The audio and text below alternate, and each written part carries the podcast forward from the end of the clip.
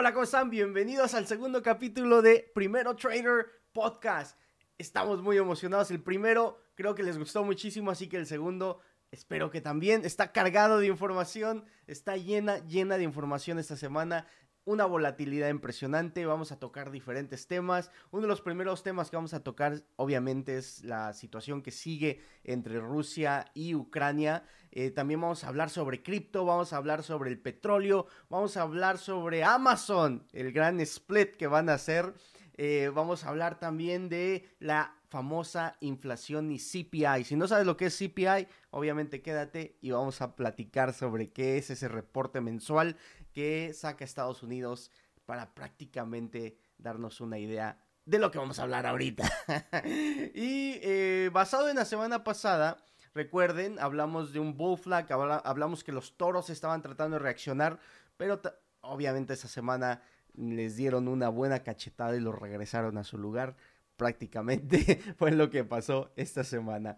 Eh, algunos anuncios, eh, como ya lo dije, el podcast lo pueden encontrar en YouTube, en Spotify. Si no quieren ver mi, linda cara, ahí solamente pueden escuchar el audio, así que es una, una opción. Eh, también ponemos algunos pedacitos en Instagram. todos los detalles los ponemos acá abajo. Cómo pueden encontrar las diferentes páginas en diferentes redes sociales. Eh, también tendremos un seminario para todos los interesados. Me lo piden mucho. Vamos a hablar sobre todo. Me preguntan, eh, ¿en ese seminario vas a hablar de tu estrategia? Claro. Vamos a hablar detalles de mi estrategia, nos vamos a profundizar cómo he podido sobrevivir esta volatilidad que, hemos experimentado, eh, cómo yo aplico mi estrategia y la perspectiva que le pongo al mercado, que también es algo que he estado tratando de hacer en este, en este podcast, compartirle la perspectiva que yo eh, tengo. Eh, el, para más detalles, contáctenme por Instagram, es la mejor forma. Si no me siguen en Instagram, se están perdiendo muchísima información.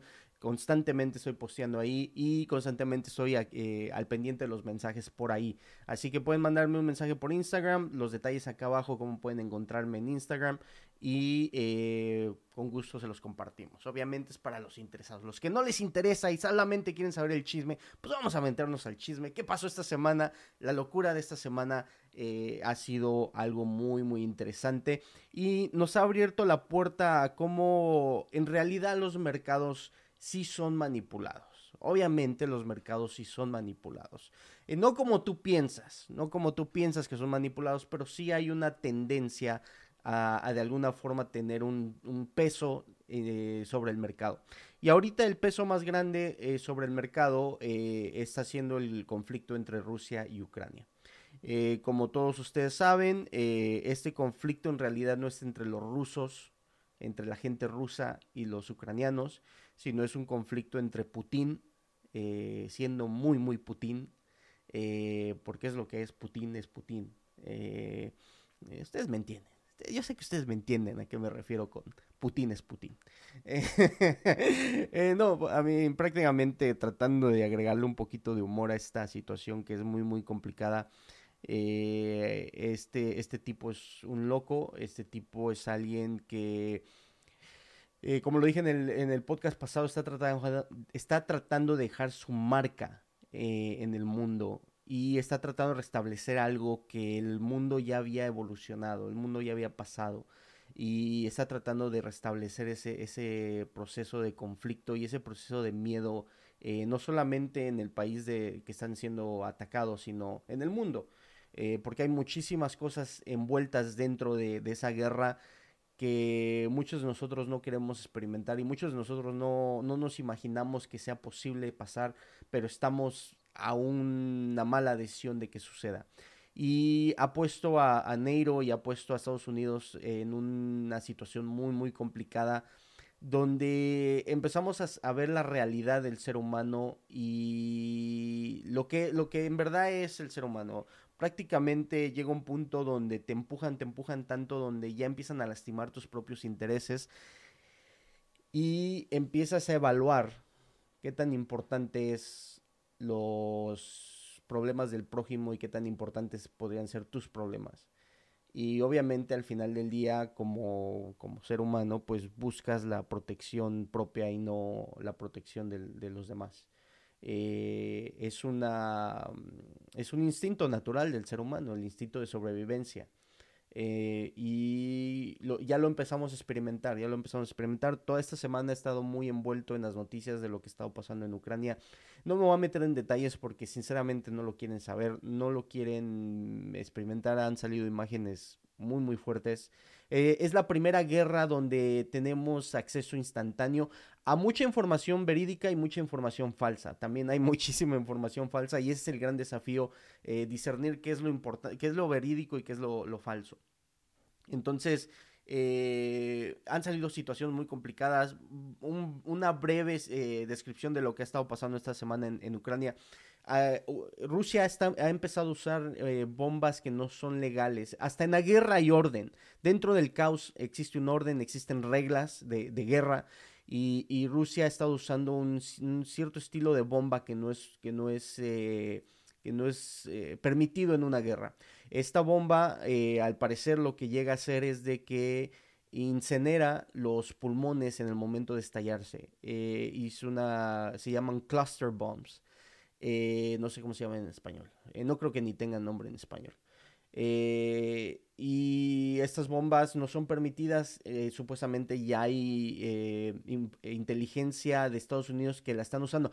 Algo que me he dado cuenta que es muy muy importante es de que por primera vez la inteligencia de Estados Unidos ha sido muy, muy, ¿cómo se puede decir? Muy accurate, muy precisa eh, usualmente la inteligencia que llegaba a salir era para desviar la, atención o, enfocarte en otra cosa.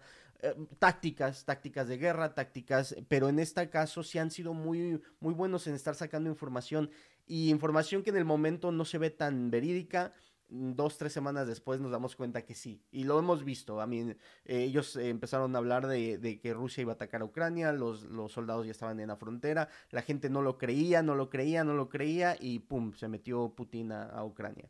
Eh, y, y, me refiero a Putin porque yo creo que es algo muy, muy importante y la historia lo va a marcar donde hay una gran diferencia entre la guerra de Putin, y la guerra de, de Rusia. Eh, los rusos, los rusos siento, y es mi perspectiva desde acá, desde lejos, que los rusos en realidad no están de acuerdo con esta guerra.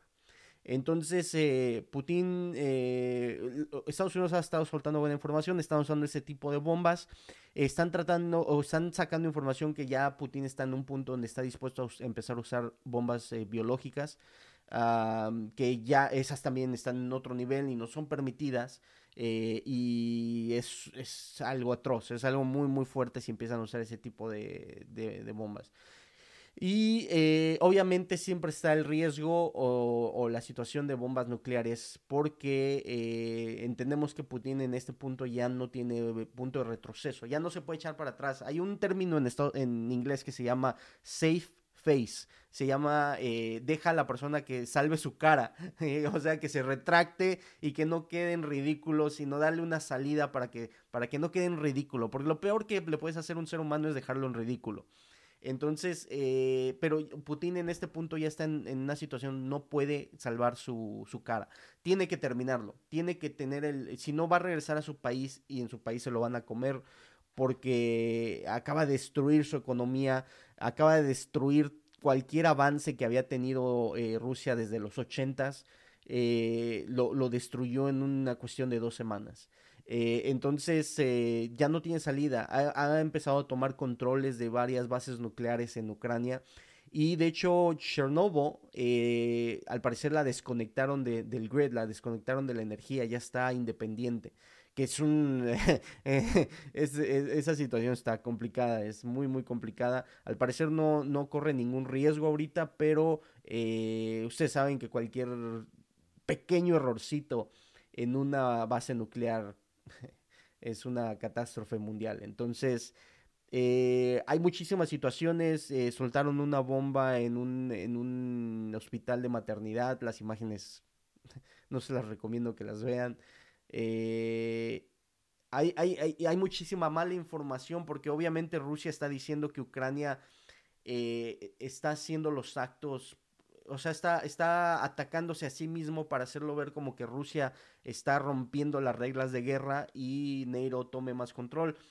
Eh, es posible, mi gente, es posible. No, no, no, no podemos. En una guerra no puedes dejar nada afuera. En una guerra no puedes dejar nada afuera porque eh, hay veces que el mismo, el mismo, la misma víctima eh, quiere que el problema se vuelva más grande para que lo ayuden, para que, porque su gente está muriendo. Entonces, puede ser o no puede ser. Yo sinceramente, por lo que he escuchado, no creo que sea posible que Ucrania se haya atrevido a hacer eso. Pero eh, siempre en esta vida aprendan a dejar algo, algo de, duda. Eh, me da mucha risa, bueno, no me da risa, es muy interesante la gente que va por la vida pensando que tiene el 100% de la verdad. Nadie, nadie en este mundo tiene el 100% de la verdad. Nadie, no importa quién seas, qué digas, nadie lo sabe. Nadie sabe por qué estamos aquí, nadie sabe a dónde vamos, nadie sabe cómo fuimos creados. Tenemos teorías y, el problema del ser humano es que esas teorías las vuelven verdad absoluta y nadie la tiene. Eh, repito, es muy interesante cuando alguien habla, cuando habla con esa seguridad de, de lo que él piensa que sabe. Y de hecho, hay, eh, yo tendo a dudar más de esa gente que tiene esa 100% seguridad que de la gente que dice, ¿sabes qué? Esto es mi concepto, esta es mi idea, pero le dejo ahí un 5% de posibilidad de que, de que no sea así. Eh, nos, eh, nos, hemos dado cuenta en la historia que, que llega a suceder. Entonces, no dejo afuera, pero no creo que Ucrania sea posible, mm, se atreva a hacer eso. Eh, no, no, no, sigo, sigo siendo un fan de la gente ucraniana, sigo siendo fan de que están defendiendo su país y sigo siendo fan del presidente. Eh, creo que me, me, me, encantaría que en mi país o, en una situación, bueno, no me encantaría si en un peor de los casos me llega a vivir, me toca vivir algo así, eh, me gustaría mucho reaccionar de la misma forma, eh, con, con esas valentía de, de proteger tu, tu, tu, tu, país, proteger tu comunidad, proteger donde vives, proteger tu lo que, lo que te ha dado tanto, eh, y, o, lo que no te ha dado, pero, pero pues es donde, de, de donde tú eres, es, son tus raíces, entonces eh, muy, muy triste lo que está pasando toda, todavía en Ucrania. Eh, esa es mi perspectiva sobre lo que ya está pasando ahí también, es de que Ucrania siento, o el presidente Zelensky se, se está dando cuenta que el Western World o, o, o los aliados que le dijeron que le iban a apoyar tienen su límite de apoyo. Van a llegar a un límite porque eh, como lo dije, hay mucho riesgo en esta guerra a que se vuelva una tercera guerra mundial. Eh, Zelensky ha pedido un no-fly zone, que no, que no vuelen arriba eh, de, de, Ucrania y no lo han podido implementar porque ya se lo expliqué en el primer eh, episodio, ¿por qué no? Pero eh, también hubo algo interesante donde le querían dar aviones de guerra a Ucrania para que se protegiera. Ucrania no tiene una base aérea o un ejército aéreo muy fuerte. Creo que ya no lo tiene, creo que ya ni tiene aviones. Entonces le querían dar unos aviones de guerra y eh, Polonia, eh, no, ok, no le pueden dar aviones de guerra a Estados Unidos, porque automáticamente es, eh, ya la guerra ya no es entre Rusia y Ucrania, sino la guerra es entre eh, Rusia, Ucrania y Estados Unidos. Están usando sus aviones de guerra. Entonces, au automáticamente mete a Estados Unidos. Y, los pilotos de Ucrania, los que están entrenados para volar aviones, no saben volar aviones de Estados Unidos. Son totalmente diferentes a los aviones que ellos han sido entrenados, que son eh, aviones rusos. Eh, sí, aviones rusos, saben volar aviones rusos. Entonces, eh, eh, Polonia estaba dispuesto a darle aviones rusos a Ucrania siempre y cuando eh, Estados Unidos le diera aviones eh, americanos a, Polonia, que son ahorita, si no estoy mal, los, aviones de Estados Unidos son los más avanzados comparados a aviones chinos que... Y no, no recuerdo ahorita exactamente los nombres de, de los aviones, pero... Eh, eh, es, es, es, la situación. Entonces, ese, ese tratado tenía que haber sido hecho hace una semana, dos semanas, y no llegaron a un acuerdo. Hay muchísima política dentro de esto, hay muchísimos intereses dentro de esto. Y ahí es donde le hablaba, les hablaba al principio. El problema es de que Estados Unidos sabe que si se mete al, al dar esos aviones, empieza la tercera guerra mundial.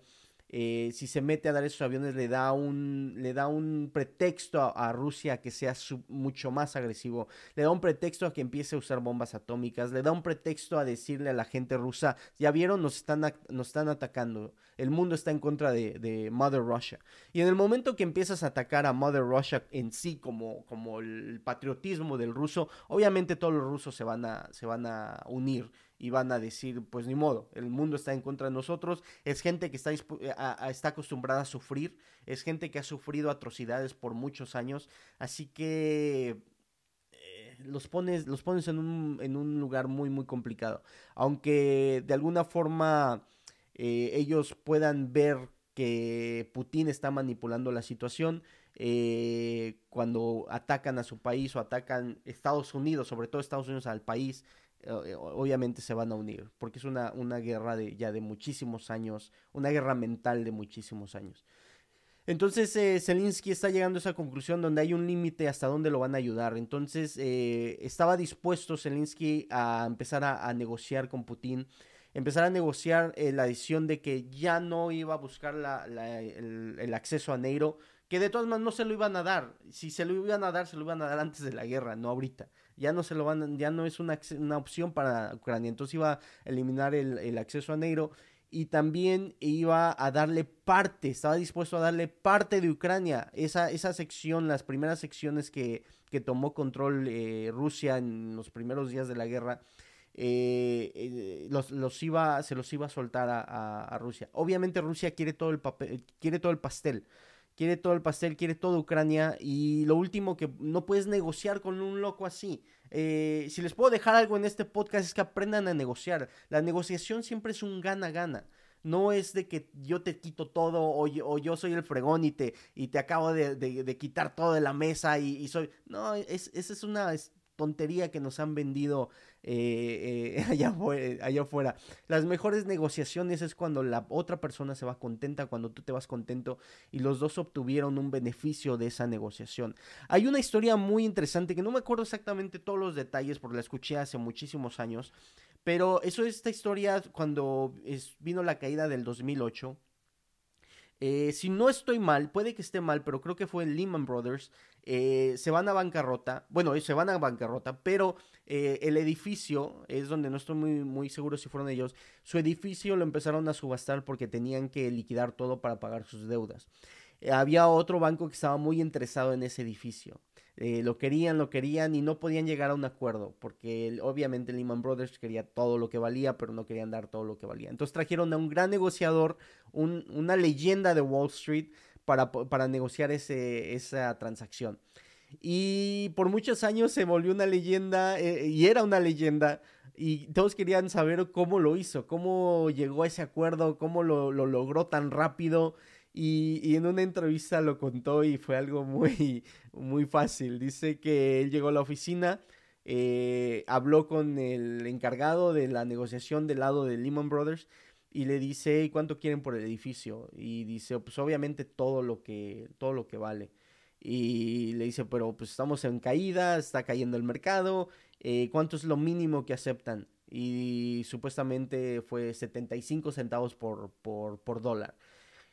Y dice, ok, colgó, esperó cinco minutos, le rezó la llamada y dice, ya hablé con los ejecutivos, te ofrecen 50 centavos por dólar. Ok, lo tomo. Esa fue la, gran negociación legendaria. Lehman Brothers sabía que, que, veníamos para abajo. si se esperaban más, a lo mejor iban a agarrar 20 centavos por dólar. Eh, su situación era de que tenían que liquidar lo más antes posible porque iban a perder mucho más si no pagaban sus deudas. O sea, era, era, un, era un gran problema para ellos si no estaban en un punto de negociación tan fuerte. Entonces sabían que tenían que agarrar lo máximo que podían agarrar y no iba a ser todo el dólar completo. Y tampoco iban a ser 75 centavos por el dólar porque el mercado de real estate estaba cayendo y el Wall Street estaba cayendo y era un pánico total. Entonces sabían que agarrar mitad de la pérdida era mucho más que esperarse a agarrar 10 mm, centavos o eh, lo, mínimo en el, ya en el suelo de, la caída. Entonces, eh, en esa negociación, Neiman Brothers sacó su lado, no todo lo que quería, pero solucionó el problema de, vender el edificio y este banco salió feliz con su edificio a 50% de descuento. Eh, algunos pueden decir, no, pero Lehman, pero Brothers estaba en un problema donde tenía que liquidar, tenía que salir lo más rápido posible y acá estaba el beneficiario que tenía suficiente dinero para poder cubrir la compra de ese edificio. De alguna forma los dos lados salieron con, su objetivo eh, y no exactamente lo que querían, es una negociación, pero suficiente para los dos salir contentos. Espero que entiendan ese concepto, porque ahorita con Putin no se puede negociar porque él quiere 100% de todo. Eh, era como si el, el, negociador este le hubiera dicho, sabes que te damos 3 centavos por dólar y yo sé que vas a caer y yo sé que estás en un gran problema y, si no me lo aceptas me voy a esperar a que estén en, subasta el edificio, mejor lo compro ahí, eres un imbécil por haberte metido en este problema, eh, no es mi culpa, yo solamente estoy aquí para aprovecharme. Obviamente no se va a llegar a una negociación y es prácticamente lo que está haciendo Putin. Yo sé que yo tengo un armamento mucho más grande, yo sé que puedo usar bombas atómicas, yo sé que te puedo encontrar y te puedo eh, asesinar en, respecto al, presidente Zelensky. Entonces, eh, eh, él quiere todo el pastel y no se puede negociar con él. Y prácticamente Ucrania está, volvemos, lo toqué en el episodio pasado, está en un gran, gran problema. Neiro no se va a meter más allá de darle dinero y eh, Rusia no va a parar hasta que los elimine. entonces, desgraciadamente, siguen en un gran, gran problema y, y, el, y otra, otro lado es de que ya el problema ya está afectando los bolsillos de los ciudadanos de América. Eh, ¿Qué es lo peor que puedes hacer? Afectar los bolsillos del ciudadano de América porque voltea, voltea mucha su, su, idea que ahora cómo nos protegemos nosotros. Eh, ¿A qué me refiero? Otro de los grandes problemas o las grandes noticias que salió esta semana eh, es la gran inflación que se está viviendo en Estados Unidos. Estamos viviendo una inflación de que no se ha visto en los últimos 40 años. De hecho, esa inflación se, vio en los 70s. Es, este, este estilo de inflación en los 70s no la comparan precisamente los economistas, pero créanme, los economistas, hay veces que, me, pregunto, eh, que me pregunto cómo son economistas. ¿Quién, les dio? ¿Quién les dio el papelito? hay veces que, dan risa, sinceramente, no. Eh, sus perspectivas, sus, ideas, sus conceptos dan risa. Eh, no la comparan porque supuestamente ahorita la economía de Estados Unidos está muy fuerte. Pero como les comenté en el podcast pasado, ¿por qué está fuerte? Se imprimió tanto, tanto dinero que obviamente va a estar Hay muchísima liquidez, pero ya esa liquidez está, se está acabando. Esos bolsillos, esos grandes ahorros que hizo la gente durante la pandemia, porque no salía y porque el gobierno les dio dinero, se está acabando. La economía de Estados Unidos no está fuerte. Es algo que deben de entender. La economía de Estados Unidos no está fuerte, está inflada. Ha sido eh, eh, prácticamente inflada de una forma eh, externa, de una forma no natural. No, no hubo un crecimiento de, producción en Estados Unidos. Es solamente dinero inyectado a la economía por todo lo que se hizo durante la pandemia.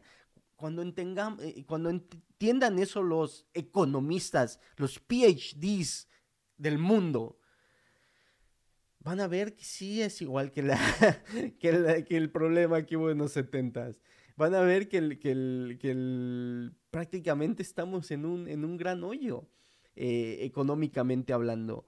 Eh, puede que salgamos, porque hay muchísima innovación que puede venir a salvar a, Estados Unidos. Ahorita vamos a hablar de, varias cosas que han salido en esta semana de, innovación, pero estamos viviendo un, una inflación de 7.9. Eh, el reporte CPI es un reporte que te da una, una punto de de referencia a dónde está la inflación y sale cada mes.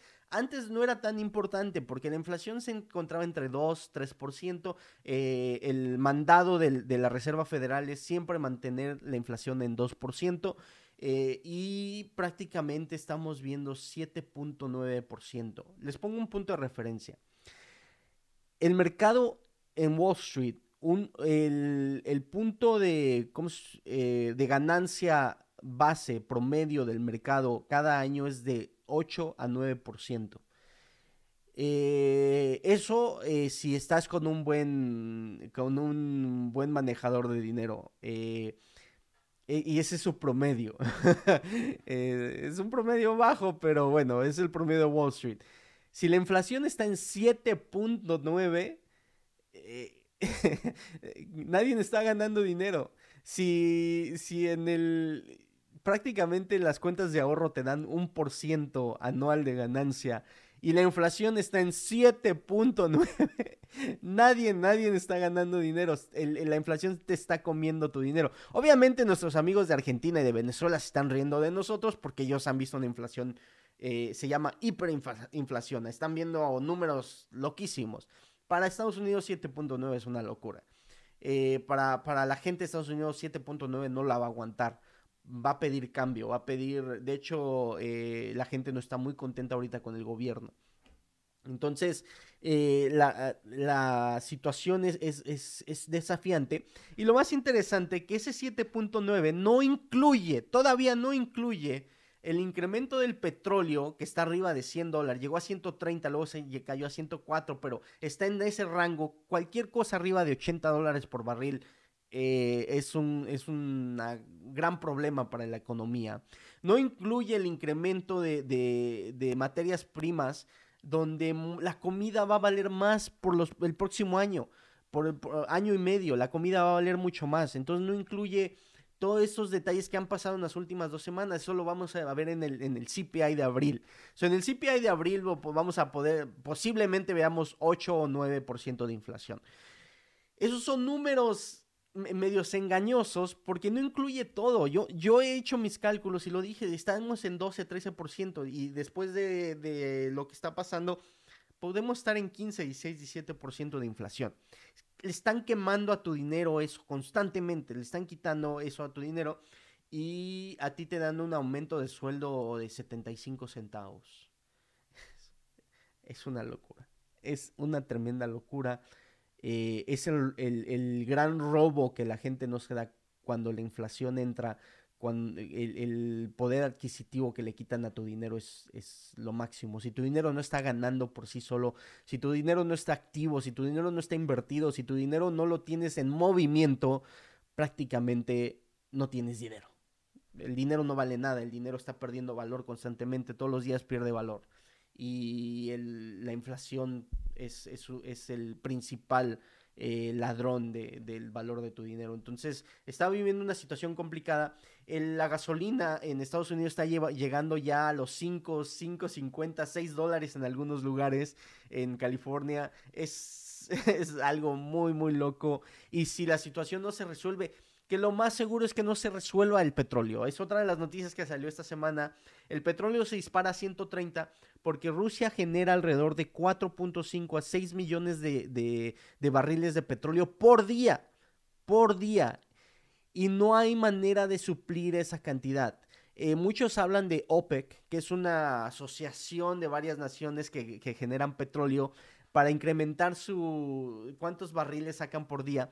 Pero lo interesante de esto que OPEC son muy amigos de Rusia. Eh, tienen relaciones con Rusia y no han querido incrementar la producción y lo más seguro que no lleguen a incrementar la producción porque eh, es una locura esto. Estados Unidos fue con Irán que lo tiene bajo sanciones y con Venezuela que lo tiene bajo sanciones a tratar de negociar que entren al mercado y empiecen a soltar sus barriles al mercado para suplir ese déficit que va a dejar Rusia. Pero em, entre, entre OPEC y, Irán no se, no se quieren, entre Venezuela y Estados Unidos obviamente hay una mal relación. Eh, es una locura lo que está pasando. Eh, el mundo está en caos total. Y, el, y mucha gente piensa que es de ahorita, pero esto inició durante la pandemia, la economía se paró, la economía no funcionó, no se creó nada, no hubo evolución, el mundo si no está en movimiento, el mundo se detiene y el mundo ya no le tarda años en volverte, eh, volver a restablecer su proceso. Toman 6, 7 meses en volver a incrementar la producción de petróleo. A Venezuela le tomaría un año, a, Irán le tomaría otro año. Eh, va a tomar muchísimo tiempo pues, resolver el problema específico del petróleo. Y ya tenemos 6 dólares de, por galón en Estados Unidos. Me imagino que en diferentes países está en diferentes, creo que en, en, Europa es una locura ahorita lo que están pagando por petróleo y por gasolina. Entonces, eh, no va a ser una solución inmediata, sino va a ser una, una solución de de 6, 7, 8 meses y en el momento que empieza la escasez o que se vean ya eh, situaciones de escasez más intensas, el petróleo se puede ir a 200 dólares sin ningún problema. Sin ningún problema puede ir el petróleo a 200 dólares si no hay solución inmediata y, y, lo más interesante es que no hay solución inmediata, no existe, no se puede.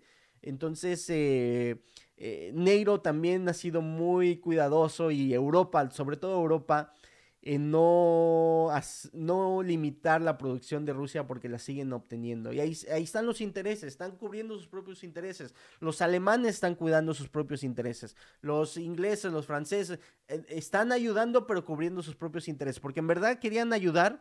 Eliminamos cualquier producción de, de petróleo ruso y nadie acepta petróleo ruso en el mundo. Pero no, hay algunos países que todavía lo necesitan. Entonces, eso no lo toquemos. Acá sí tocamos, destruyamos su economía. Acá sí hay que, hay que eh, prácticamente estar recibiendo eh, su petróleo y el beneficio de su petróleo. ¿Y qué es lo que está haciendo ese dinero? Que le están dando. Está prácticamente dándole suficiente aire, suficiente dinero para que siga la guerra en Ucrania. ¿Qué estamos hablando? ¿Qué, pinche locura es lo que vive este mundo? ¿Y qué hipocresía eh, vivimos en este mundo donde volvemos a lo mismo? El ser humano siempre cuida sus propios intereses y sus propios intereses de sus ciudadanos. Eh, en este caso, lo que está haciendo eh, la Unión Europea. Obviamente, hay no, es, no es nada más blanco y negro, hay mucho gris. Obviamente los alemanes no se quieren morir de frío, no quieren pagar 40 euros por galón, eh, no quieren eh, vivir la situación que, o el conflicto que generaría no aceptar el petróleo ruso.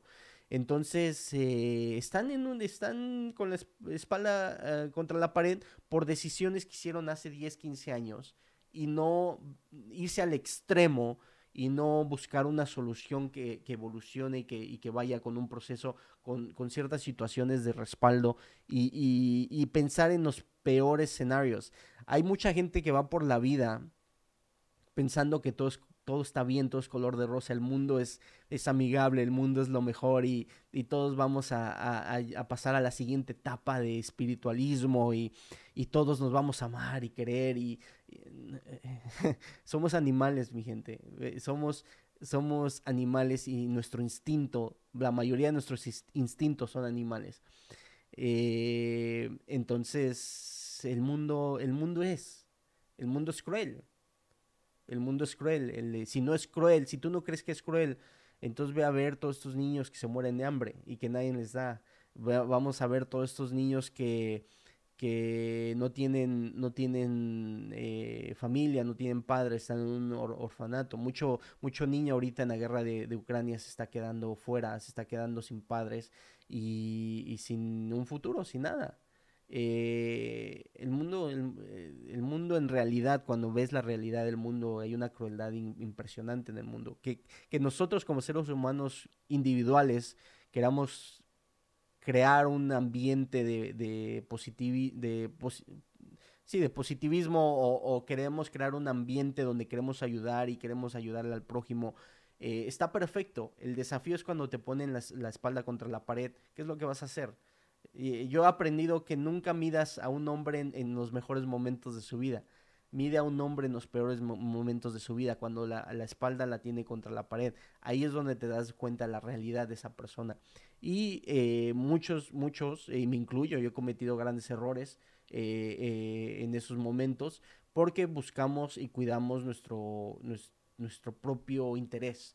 Y, y, hemos aprendido evolucionando eh, hemos creado diferentes situaciones para no volver a caer en esa situación, pero eh, ese es el ser humano, ese es el ser humano y, lo estamos viendo. Si no lo ven, si no lo ven, obviamente no lo quieren ver y quieren seguir viviendo en su realidad de, de, confort eh, y, su realidad donde, donde les da miedo la, situación que está en el mundo. Pero bueno, nos estamos siguiendo muy, muy negros aquí, muy profundos. Así que eh, eh, el petróleo es una de las situaciones más, más desafiantes ahorita en contra del mercado. La inflación es una de las situaciones más, más impactantes. Algo que a mí me está preocupando mucho son las materias primas. Hay una escasez de materias primas impresionante alrededor del mundo. Eh, Rusia era un gran productor, no sé si diga productor, pero creo que sí es productor, de, muchas eh, materias primas que ya no las está exportando. Ucrania también producía, como ya lo había mencionado en, el, en, el, eh, en el podcast pasado. De hecho, en esta semana hubo una situación con el níquel. Eh, níquel, creo que es en español. Prácticamente es un metal eh, que se ocupa para muchas cosas. De hecho, se ocupa para hacer una de las monedas de aquí de Estados Unidos, la de 5 centavos. Y por un periodo, la, moneda de 5 centavos valía más que el dime, que la moneda de 10 centavos, porque se ocupa ese metal y ese metal se fue de 20 mil dólares por tonelada a 100 mil dólares de tonelada en un abrir y cerrar de ojos. Así se fue. Tuvieron que cerrar el mercado totalmente eh, en, Inglaterra y empezar a ver cómo podían solucionar el problema porque muchos se habían ido en bancarrota prácticamente con, con sus shorts. Es lo peor que te puede pasar como un short. Cuando estás en contra del mercado, no hay límite de pérdida. Puedes perder todo en, una cuestión de segundos y les pasó a esta gente que tenía shorts. Son bancos, son hedge funds que, tenían shorts. Y algo muy interesante que mucha gente no sabe esto y no entiende, que las compañías productoras usan los futuros para proteger los precios. O sea, ponen una posición en short por si los precios bajan, obviamente los futuros bajan y de esa forma protegen el golpe de, la baja de precio. Estas compañías de producción tenían shorts en, níquel, en, en níquel, y cuando se disparó no les dio tiempo ni de cerrar su posición y muchas eh, compañías de productoras de níquel están en grandes problemas donde los bancos no pueden cubrir el margen que, pidieron prestado para esos, eh, para esos contratos de futuros. Entonces eh, es, desafiante, es muy muy desafiante. McDonald's lo hace con el pollo, muchas muchas empresas alrededor del mundo hacen hedges. en contra, ponen shorts en contra con contratos de futuros para poderse proteger de los cambios de precio. Obviamente cuando los cambios de precio están dentro de un rango no hay problema, pero cuando hay esta escasez, esta explosión de, precios en, las materias primas, obviamente ya acaba de, eliminar con, eh, cualquier tipo de hedge y lo, vuelve una, una este, pesadilla para la gente que, tiene estas posiciones. Entonces, eso es una de las situaciones que está pasando. Hay escasez en materias primas, eh, todo lo que es eh, wheat eh, todo lo que tiene eh, el, maíz, si no estoy mal, también está, está teniendo problemas. Eh, la tortilla en México, ¿cómo le van a hacer con la con los tacos? Con, ahí, ahí es donde ven, donde están tocando mis intereses, con lo que se quieran, pero no con los tacos, no se metan con los tacos. ahí sí hay, hay, hay un gran problema. Entonces, eh, hay, escasez de materias primas, la gente va, a tener que pagar más, esto agrega la inflación. Estados Unidos está en una trayectoria recesión. Salió el, Consumer Sentiment, que es un, también un reporte que sale mensual, eh, el sentimiento del consumidor y ya empezó a marcar recesión, ya empezó a dar números de recesión eh, que hay, que tenerlo, tenerlo en, en mente eso también. Eh, ¿Qué otras cosas pasaron esta semana? Noticias, noticias. Eh, el presidente de Estados Unidos, para mis crypto lovers, les, firmó un nuevo, un nuevo papelito. Prácticamente firmó un papelito que dice, ok, investiguemos cripto, analicemos cripto como país. Estados Unidos le está abriendo la puerta a cripto. El desafío con esto es de que eh, de alguna forma va en contra del concepto de la, de la descentralización que promueve mucho cripto porque ya un gobierno la va a empezar a analizar y regular. Entonces, eh, ¿de, qué, ¿de, qué, estamos hablando? Eh, ya la va a empezar, ok, le da legitimidad, lo hace legítimo. Que ya sabíamos que cripto era legítimo porque era un mercado grandísimo. Este es el punto que mucho cripto lover cuando habla conmigo no entiende. Yo estoy totalmente de acuerdo que cripto está aquí para quedarse. Ese no es el debate. El debate no es ese. Mi debate es si Bitcoin como la primera moneda va a ser la base, el cimiento y, por el resto de la vida va a ser la, número uno como la quieren hacer ver. Como la quieren hacer ver que va a llegar a 100 mil, 200 mil, un millón, dos millones, eh, es el reemplazo del oro. Eh, nada, nada de eso ha pasado. Esto, este, era el momento de, para brillar de, Bitcoin y no lo hizo, no hizo, no lo, no lo logró, no brilló en este, en este momento. Entonces, eh, les pongo esto en la mesa. ¿Qué pasó con BlackBerry? ¿Qué pasó con Blockbuster? ¿Qué pasó con Sears, Kmart? ¿Qué pasó con esas empresas innovadoras? Esas empresas que marcaron nueva tendencia, que entraron al mercado y lo, rompieron y decían, nosotros somos los primeros. ¿Qué les pasó? Algo que, en el mundo de la tecnología es muy interesante es de que lo peor que puedes hacer en el mundo de tecnología es ser el primero. Era un concepto muy antiguo donde ser el primero a lo mejor. Ahora en este mundo de la tecnología, ser el primero no es lo mejor. Ser el segundo, el tercero, que, que, que, agarra tu información y la vuelve mejor y evoluciona y, la lleva a un punto donde su tecnología es mucho mejor que, que la del primero. Usualmente en el mundo de tecnología eh, así funciona. Eh, si no, vayan a ver MySpace. ¿Qué pasó con MySpace? ¿Qué pasó con Yahoo? Yahoo era el primero. Muchos, muchos ejemplos de empresas que fueron los primeros ya no existen. O ahí están, dando pena, pero ahí están. Entonces no sabemos si ese va a ser el, el futuro de Bitcoin. ¿Cómo voy a pagar los precios de, que están pagando por Bitcoin si en realidad lo único que hace es guardar, supuestamente guardar valor. Y en el momento que se ocupaba para guardar valor para los rusos, eh, no, no relució, no salió a, a, hacer nada. No salió a hacer nada. Y lo que va a hacer esta firma del presidente Biden, que lo va a regular para que cuando nos encontremos en otra situación igual donde tu moneda se devalúe y llegue a cero y tú tengas dinero en cripto, lo van a poder rastrear, lo van a poder ver y podértelo eh, quitar si te están poniendo sanciones. No, no entiendo, no entiendo eh, cómo, cómo Bitcoin puede ser la número. Pero bueno, sigan, sigan creyendo, sigan creyendo, sigan comprando. Yo sí creo que hay ciertas eh, monedas que son interesantes. Yo ya se los he dicho, he estado invirtiendo en, en Ethereum, he estado invirtiendo ahora en Solana.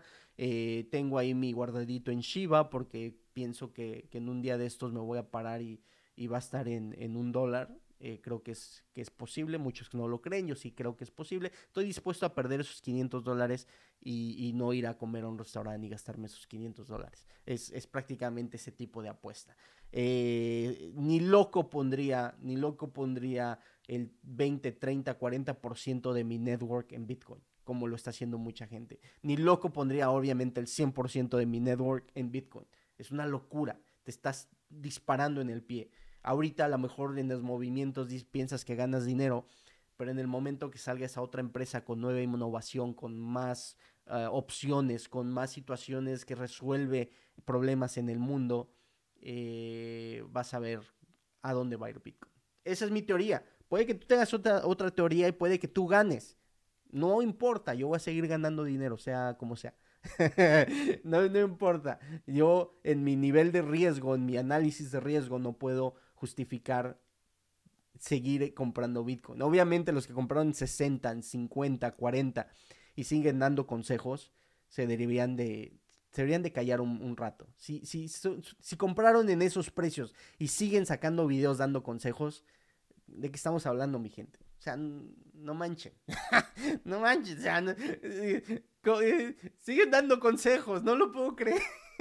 Eh, hay que aprender a, medir riesgo. Hay que aprender a, analizar el riesgo. Y, es algo que no, no, se ve muy, muy normal en Bitcoin o en cripto. Desgraciadamente hablan, hablan con mucho, mucha pasión sobre el tema y no, no están cuidando su riesgo. Eso es lo que pasó en cripto. Otra cosa que también está en ese tratado que muy pocos han hablado es de que hay una sección de cuidemos el ambiente y la mayoría de las minadoras de, cripto eh, están gastando una cantidad impresionante de energía tienen que hacer una evolución para poder generar energía natural, eh, ya sea con hidrógeno o, de la forma que lo puedan eh, solucionar.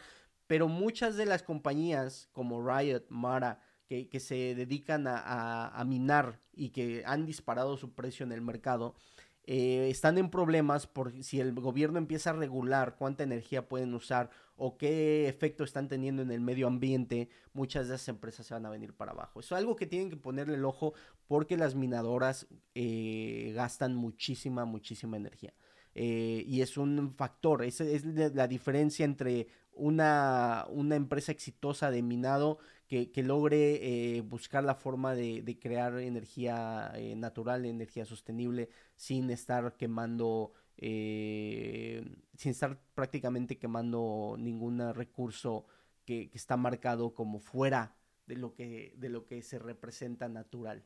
Es, también muy interesante esa, esa sección. Investiguenle, aprendan. Conforme yo vaya aprendiendo un poco más, eh, les, eh, seguiré eh, contando. No es un mercado que me gusta mucho, so, ahí voy pasito a pasito aprendiendo. Yo solamente puse mi, mi, mi dinero, en, o mi pequeña cantidad de dinero de acuerdo a mi network en, en algunas secciones de cripto para ver qué pasa.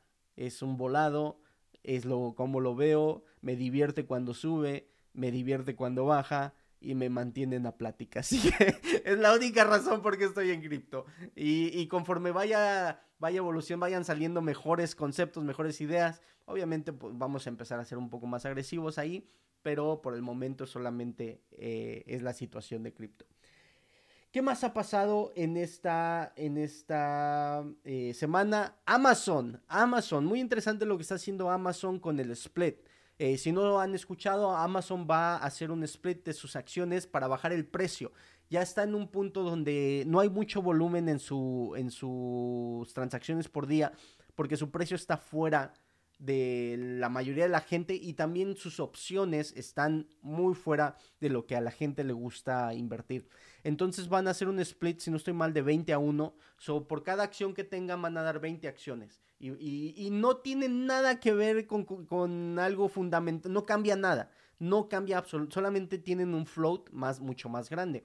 Para los que saben y han tomado mis, mis eh, seminarios, el float es importante cuando quieres de alguna forma la volatilidad en, ese mercado. Pero Amazon es una empresa suficientemente grande para aguantar un float más grande.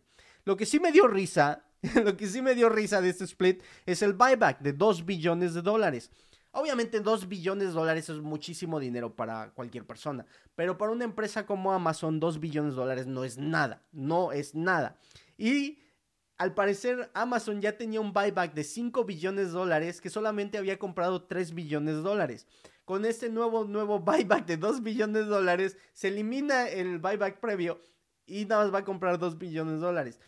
Si solamente lees la noticia por fuera, obviamente dices Amazon Split y Amazon Buyback. ¡Wow! ¡Qué locuras! Creen en la empresa.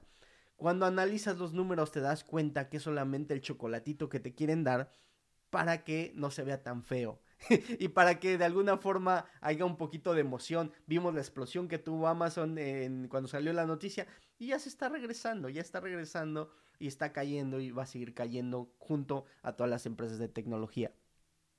Eh, se vuelve muy interesante con el precio abajo, me, interesa a mí, ya obviamente yo he estado muy lejos de Amazon porque ya el precio ya estaba fuera de mi rango totalmente y no, no me interesaba, pero ya en este nuevo precio lo veo más accesible a, poder crear una posición ahí. Creo que Amazon tiene un futuro, uno de los grandes riesgos que tiene Amazon, que, es algo que ten, mantener el ojo, es de que está, está tocando los, los, los, los ah, las fronteras de monopolio. Eh, está a un paso de, que el gobierno venga y los parta como ha partido eh, grandes empresas eh, anteriormente. Entonces, hay varios sectores de Amazon diferentes como sus servicios de, cloud services. eh, sus servicios de la nube, que son los más fuertes con su servicio de, distribución. Hay, hay, muchísimas cosas que pueden partir y, hacerlos como empresas independientes. Eh, entonces hay que mantener el ojo en eso. Pero ese split se, vuelve, se vuelve interesante con, con Amazon. ¿Qué ha pasado? vámonos al, a lo técnico, lo que, lo que ha pasado ahorita en, en, en el mercado. Eh, si pueden ver aquí, tengo dos, tengo dos eh, gráficas. Esta de este lado es la gráfica del el SP 500. Eh, prácticamente el SP 500, no solamente el SP. Y de este lado es la gráfica de los futuros, ¿ok? So acá están los futuros, aquí está el SP 500, obviamente futuros del SP 500. Eh, durante esta semana, y si recuerdan el, eh, en el podcast pasado estábamos hablando de este bull flag que se estaba generando eh, prácticamente la, la, semana pasada. vamos a hacerlo aquí. Y les dije, esperen para ver si, hacia dónde rompe. Si rompe hacia arriba, obviamente vamos a ir para arriba. Si rompe hacia abajo, nos vamos a ir para abajo. Y como pueden ver, pues rompió hacia abajo. Los futuros en la noche, eh, algo muy importante es de que las noticias que están moviendo al mercado vienen de Europa y vienen de Asia, porque también se está escuchando mucho lo que dice China. Entonces, los movimientos de la noche están marcando la tendencia del día. Los futuros están marcando la tendencia del día. Es muy interesante entender eso porque los movimientos que están pasando en la noche, por decir, en este caso teníamos el bull flag acá. No recuerdo exactamente qué noticia salió aquí, pero como pueden ver, hace la caída. Algo que puse eh, durante la semana era de que eh, los, los toros estaban defendiendo a capa y espada este bajo que se había creado, eh, si no estoy mal, en enero. Que, prácticamente era el, bajo previo que teníamos. Lo están, a pesar de que lo había roto acá, lo están defendiendo con todo este bajo, este, esta sección de aquí, que, es prácticamente el bajo de aquí y donde está rebotando en esta zona de Entonces, al parecer, los toros ya estaban agarrando un poquito de fuerza, porque Bull Flag, rompimiento hacia abajo, y estaba haciendo un alto un, alto más alto que el previo. Que los que han tomado mi seminario, los que han hablado conmigo, los que entienden lo que, lo que yo hago, es un buen signo para los toros. Rompe hacia arriba, rompe hacia arriba, y hay una teoría eh, ahorita en los, mundos del mercado de que eh, Putin parece trader. Putin en el momento que tiene que salir una noticia positiva sale una noticia positiva y en el momento que tiene que salir una, noticia negativa exactamente sale una noticia negativa. Eh, prácticamente está manipulando el mercado. Entonces, hace el rompimiento hacia arriba. Aquí es donde, donde empiezo a decir, ¿saben qué? Los toros están marcando muy fuerte. Acá hace un bajo más alto que el previo. Eso ya está haciendo la, la escalerita ahí. Y dije, vamos, podemos ir a buscar la media de 50. La media de 50 está a punto de hacer ese dead cross, ese cruce de la muerte que les comenté en el, en el, en el podcast pasado. Entonces, eh, agarró fuerza.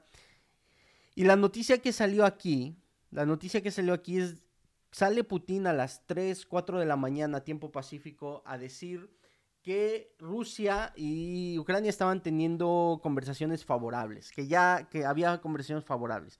Obviamente los toros están buscando cualquier noticia para poder eh, eh, tomar valor y vámonos otra vez para arriba.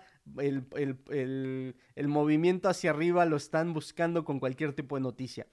A los 5 o 10 minutos sale que Putin estaba aceptando eh, aplicaciones de foráneos para que fueran a, pelear en la guerra a su favor. ¿Qué es lo que te está diciendo ahí? Vamos a seguirle, vamos a seguir con esta guerra. Les estoy dando a tole con el dedo, como dicen en México. Y eh, esto va a seguir hacia abajo. Y como pueden ver, viene la caída otra vez hacia abajo. Ahora, hay algo muy interesante aquí. Este es un bajo, este es un bajo. Y podemos marcar este bajo.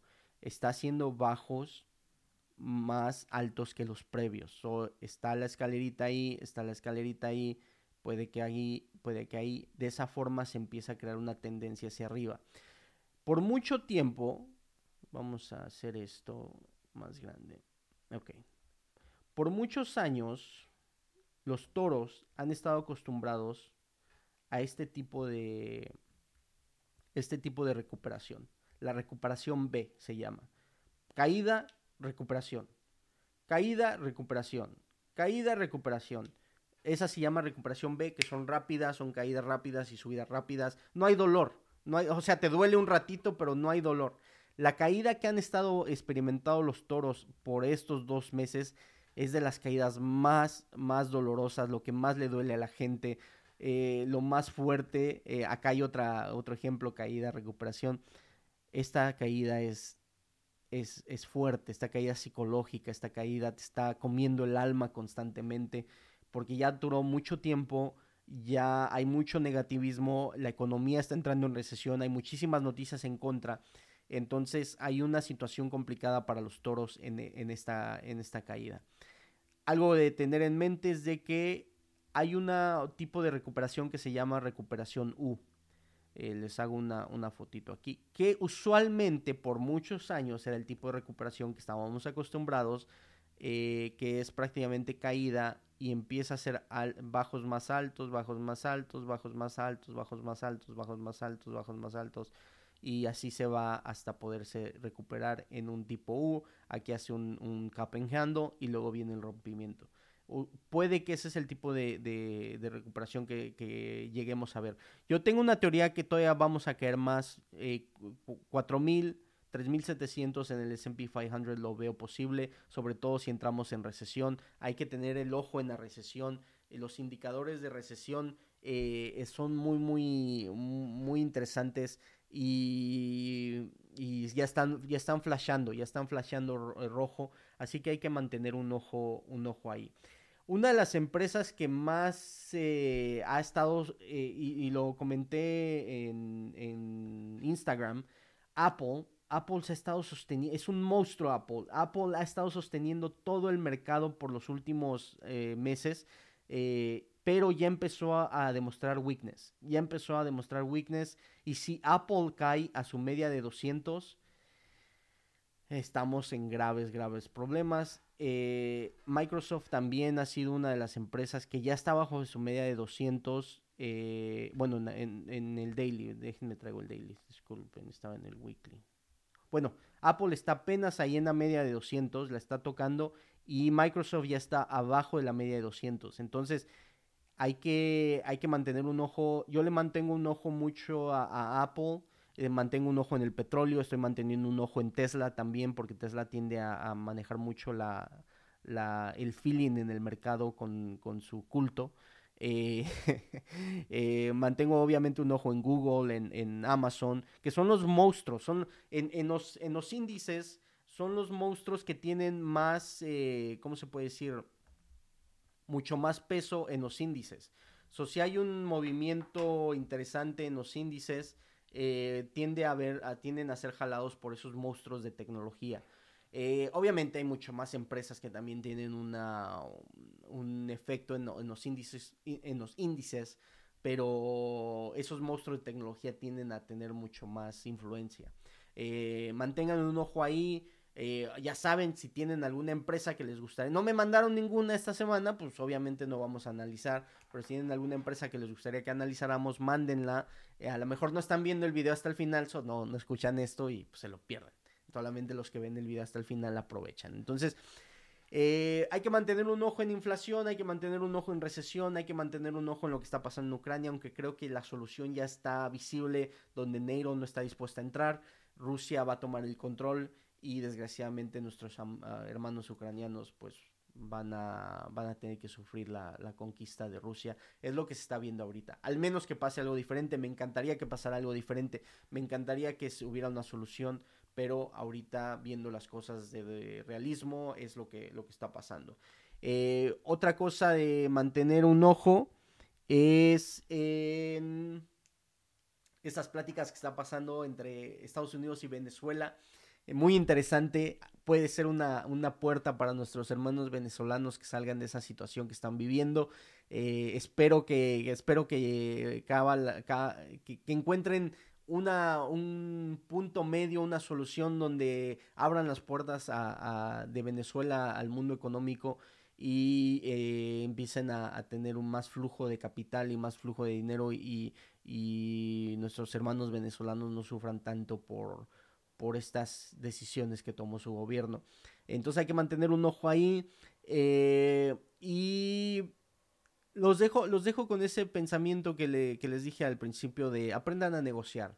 Ah, no, es solamente negociar en, en el mundo de, de, financiero, en el mundo de los negocios, valga la sino es aprender a negociar con tu familia, con tu esposa, con tus hijos.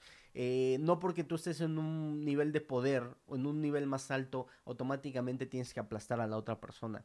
No, tienes que aprender a, darle valor a la otra persona y hacerla sentir que es valorada en esa negociación, hacerla sentir parte de esa negociación. Lo veo mucho con un gran error entre los padres donde porque yo dije lo vas a hacer, y es lo peor que le puedes hacer a un ser humano independiente, un ser, humano, un ser humano pensante. Eh, si tu hijo le das esa importancia y esa, esa habilidad de que se sienta parte de la decisión, vas a ver un gran cambio en esa relación, al igual con tu, con tu pareja. Si le das la posibilidad de, de que se sienta parte, que, que, tome decisiones y que su decisión sea importante dentro de esa negociación y, y que no siempre es el gana-gana para acá, sino hay un gana-gana mutuo donde tú ganas, yo gano y los dos vamos a un, a un camino eh, que prácticamente estamos buscando, van a, van a ver un gran cambio en su relación. Así que yo creo que sería una de las grandes habilidades que se podrían integrar al sistema educativo. Obviamente no lo van a hacer porque son muy pocos los que saben negociar de forma correcta, así que aprendamos, aprendamos a negociar, aprendamos a buscar el beneficio eh, mutuo y creo que sería una, gran, una gran evolución para el ser humano. Hablé en el podcast pasado sobre la globalización, creo que es el mejor camino para, para el ser humano, la globalización, junto con la habilidad de, de, una negociación eh, interesante y una negociación donde tú ganas, yo gano y todos somos felices. Es posible, es posible, siempre y cuando no quieras todo el pastel, siempre y cuando seas inteligente y entiendas que el, el 30% del pastel en un mundo en un mundo sin guerra, en un mundo libre, en un mundo que está evolucionando, es mucho mejor que el 100% del pastel en un mundo, en una guerra nuclear, en una guerra de destrucción, en una guerra donde nadie, nadie gana. Entonces, eh, aprendamos ese proceso, es muy, muy importante, creo que sería una gran habilidad. Nos vemos en el próximo podcast. Recuerden, nos pueden encontrar en todas las redes sociales. Si tienen algún tema, algún, algo específico quieren hablar, mándenmelo por Instagram. Díganme, eh, cuéntenme. Y, con mucho gusto lo hacemos. Y eh, pues ya, cuídense mucho. Nos vemos en la próxima. Hasta luego.